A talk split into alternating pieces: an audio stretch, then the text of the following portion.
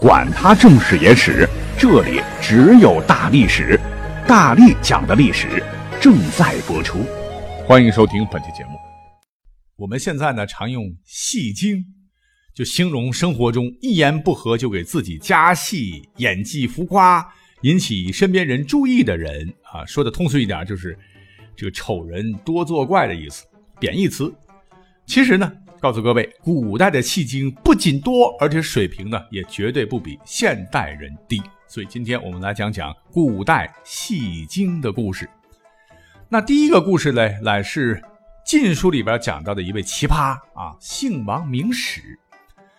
那这个人呢，明知自个儿必死啊，也要给自个儿加戏哈。所以我们今天要好好讲讲他。他呢，本来是大字不识一个的哈。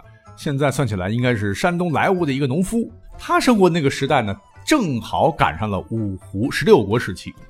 那么话说，在公元三百九十八年呢，当年的这个鲜卑贵族叫慕容德呀，是占据了山东，建立了南燕政权。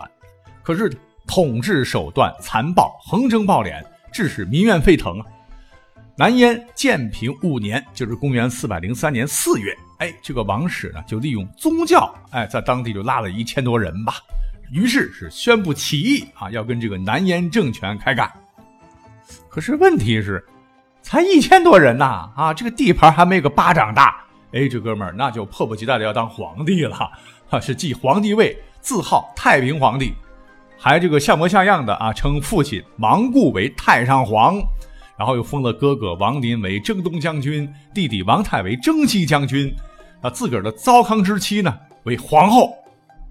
哎，这还没完，还同时治蜀公卿百官，就一千多个人啊。这个百官分下去，还有多少个士兵嘞？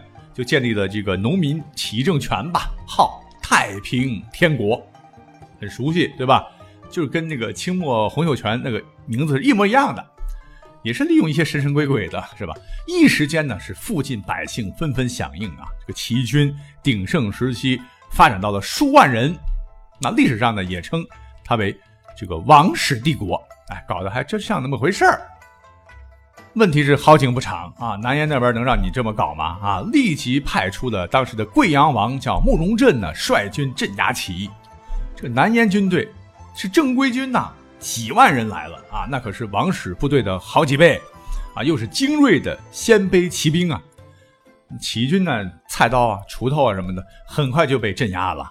而且呢，南燕啊就活捉了王室和他媳妇儿，那夫妻二人呢就被押送到当时的燕都广固，就是今天山东的青州这个地界儿吧，就给砍了。嗯，讲到这里呢。好像没什么毛病啊，一段可歌可泣的农民起义嘛。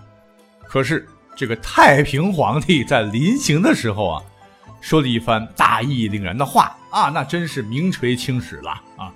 根据《晋书·慕容德在记》记载，王使临行，或问其父母及兄弟所在，使答曰：“太上皇帝蒙尘于外，征东征西，乱军所害，唯朕一身独无聊赖啊。”其妻怒之曰：“只作此口，以至于此，奈何父儿？”是曰：“皇后自古岂有不破之家、不亡之国也？”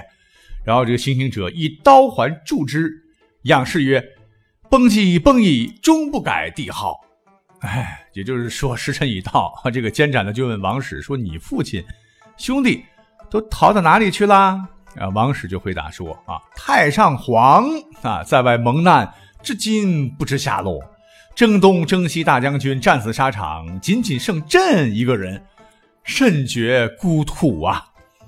那王氏老婆旁边一听，啊，原本是一位农村妇女吧？啊，这这这这马上就火冒三丈啊，大怒道：“说别再装大尾巴狼了哈，赶快闭上你的嘴巴啊！就因为你整日瞎逼逼，以至于落到今天这个下场。”那王氏听罢，竟然是悠悠的对妻子说。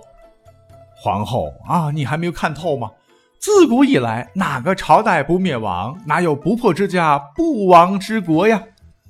一个行刑者啊，就用刀把击打他啊，打他的这个后脊梁吧。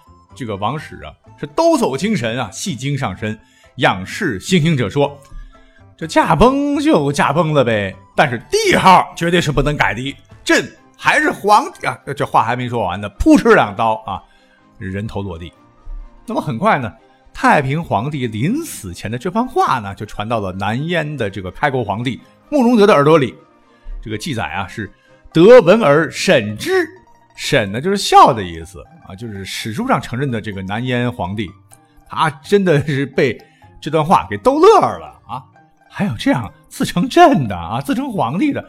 就那么一嘎嘎的小地盘还要成太平天国啊！笑死我了。好吧，这位主人公死前还要加个戏啊，那也是没谁的哈，绝对是戏精一个。好，那如果你觉得吧，哎呀，这个故事好像不过瘾，没关系，我要再找一个演技超好的主的故事啊，给您再听一听。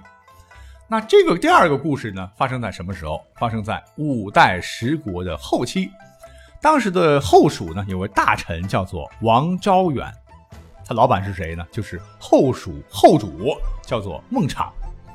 那蜀嘛，啊，当年是三国还是很有名气的，所以呢，这个王昭远本人呢，呃，又备受重用吧，在蜀地当丞相，所以他自个儿呢，也就非常崇拜当年蜀国丞相诸葛亮了，还常常模仿这个魏晋人物啊，还喜欢读兵书啊。啊，手上常常拿着铁如意呀，啊，拿着这个摇扇呢，就模仿这个诸葛亮的穿着和书里边啊所讲的这个诸葛亮的这个神态吧，那就玩起了当时的 cosplay。而且这家伙特别有意思，日子久了呢，这个王昭远呢还真的以为，哎呀，自个儿跟诸葛亮一样厉害了哈，是自比诸葛亮在世。那这个时候我讲了啊，已经到了五代十国末期了。那边这个北宋啊，那这是兵强马壮呢，已经开始了统一全国的军事行动，就派出了当时的大将叫王全斌啊，是入蜀讨伐。那王全斌是谁呢？那可是有了名的悍将，杀人不眨眼呐。而这个后蜀皇帝孟昶啊，哎，跟之比起来就差远了。这个孟昶喜欢搞文学啊，据说呢，这老兄发明了春联。除此之外呢，他还看看中医呀。练练书法呀，听个歌，赏个曲啊，这哪能打仗呢？啊，其他都挺强啊，唯独领兵打仗这一项，孟昶战斗力完全是零啊。所以一听宋将王全兵，当时这个孟昶是吓破胆了呢。怎么办呢？大兵压境啊，赶紧来找我的这个活诸葛啊王昭远来拿主意。这边这边呢，王昭远一见皇帝，啊，自个儿那虽然没打过仗。但是毫无惧色啊，是拿着这个铁如意，摇着这个扇子，拍着胸脯说：“主公，您放心，有我在，定让宋军在我的羽扇纶巾下灰飞烟灭。”哇，这孟昶一听，王昭远都这么说了，这么有底气，好哈，那就全靠爱卿啦。那王昭远，你别看啊，这没领过兵、打过仗，但是自个儿呢，那也是信心百倍啊！啊，那我活诸葛呀，我也得一定要通过此战证明我绝对有超越诸葛亮的才能。不久呢，这史书一定会留下我光辉一笔的。他是信心满满的点兵点将，就学着诸葛亮啊，是仙风道骨啊，这捧着如意，摇着扇子就御敌了。那当时呢，这个后蜀那还有一个大臣叫做李浩啊，就有些战战兢兢的。给这个王昭远践行啊！这王昭远呢，当时很是潇洒的喝了践行的酒，然后挥着胳膊豪迈的说：“吾此行何止克敌，当领此二三万雕面恶少儿取中原如反掌耳。”这还要反攻中原啊！结果和宋军一战，啪啪啪，毫无悬念就被王全兵打成了包子脸啊，一败涂地。呃，结果这个。铁如意也丢了啊，扇子也扔了啊，仙风道骨的精气神也全散了，是披头散发的坐在很高级的胡床上，当时吓尿了啊，双腿哆嗦着爬呀爬，几次都爬不起来。那敌军杀到眼前呐，呃，连保护他的这个都监都被擒了，这才呢挣扎着爬起来啊，这丢了甲胄啊，逃到了附近的老百姓家里，是浑身呃哆嗦的藏了起来，最后呢是连哭带嚎的。被宋军提溜着出来以后，就立马投降了。嗯，从此呢，这个宋昭远的脑袋上就多了一个头衔呐，叫代之诸葛亮。之是什么意思呢？眼泪的意思。哈哈，你想加戏加多了啊，还入戏了。你说这样的戏精，那也真是天下少有啊。好，最后我们再讲一个正面人物的吧，啊，那也绝对是演技派啊。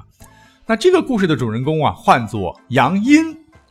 那历史上这位老哥完全是正面形象啊，你去搜一搜，所有的史学家啊都评价极高，是个德才兼备的大好人。这个人物啊虽然很冷门啊，但是他的故事典故啊留下来很多啊。不过今天呢，我们只讲一个他寄居葛荣的故事。因为这个杨殷呢是个大才子啊，长得也超帅，只可惜生不逢时啊啊！他处的这个年代正值南北朝啊，非常乱。那么十七岁的这个杨殷呢，全家就被起义军给俘虏了。不久之后呢，他又落入了另一位起义军首领叫葛荣的手上。这个葛荣呢，非常喜欢这个小伙子。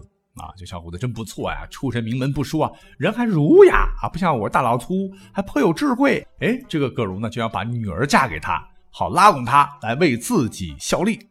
哎，这本是一桩美事儿，无奈啊，历史上这个真实的葛荣真不行啊。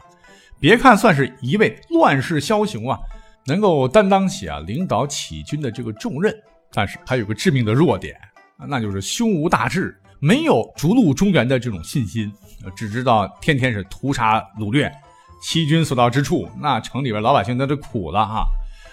而且呢，自个儿连建立一个巩固的后方根据地都不晓得啊！你想想，这哪能成大事嘞？这完全是一帮流窜的土匪啊！那你想啊，这个聪明绝顶的这个杨殷，那能看上葛荣的女儿吗？啊，这门婚事他就不想接受。可是不接受又不行啊！啊，毕竟是。人在屋檐下，不得不低头啊！怎么办呢？那就在关键时刻，我们的这个杨殷呢，就秀出了自个儿的必杀技——戏精大法。他呢是赶紧找到这个葛荣啊，说：“啊，大帅啊，我自个儿其实身子有病啊，真不能答应这门好事啊。”那葛荣是个胡人啊，一听这话，刀子砰就拔出来了。什么？俺们家女儿这么优秀，你竟然不答应？不答应你就说不答应嘛啊！你现在是生龙活虎的啊，怎么能拿这般理由搪塞呢？真是活腻歪了。可是哪里知道，这话音未落，噗！杨音竟然是口吐鲜血，溅了葛荣一身。葛荣一下吓坏了，一瞅，我的天！幸亏老子没把这女儿真的真着许给这个杨音呢啊！他果然是个病秧子，不然的话，这还不耽误我女儿终身幸福啊！于是这个葛荣就绝不再提。给这个杨殷这个封官和嫁女的事儿了，那问题是，这杨殷吐的真是血吗？还真是血，但是他不是人血。其实呢，他是看到这个葛荣的时候，就偷偷的哈在嘴里含了一口牛血，然后找准机会，然后狂吐一番。所以你想，演技、道具啊，被杨殷拿捏的恰到好处，连大军阀都骗过去了啊！你说这不是戏精？谁是戏精？那后来，那葛荣果然是兵败被杀呢，而杨殷呢，得以返回京城洛阳，被任命为了呃一个小官吧。后来又辅佐高阳，又建立了北齐，而杨殷呢，又历任这个尚书右仆射啊，左仆射、尚书令，进爵为开封王。那这个戏精历史上还是蛮厉害的。当然还有一些老戏骨的一些戏精啊，比如说刘邦啦、司马懿啊、诸葛亮啊等等一号人物啊，我觉得他们也都能拿到奥斯卡小金人儿。一个呢是因为时间关系，一个是因为大家都很熟了哈，就不再讲了啊。当然，如果听友们你知道古代还有哪些戏精啊，也可以留言给我们啊，搞不好我们可以窜个第二期。感谢各位的收听，我们下期再会了。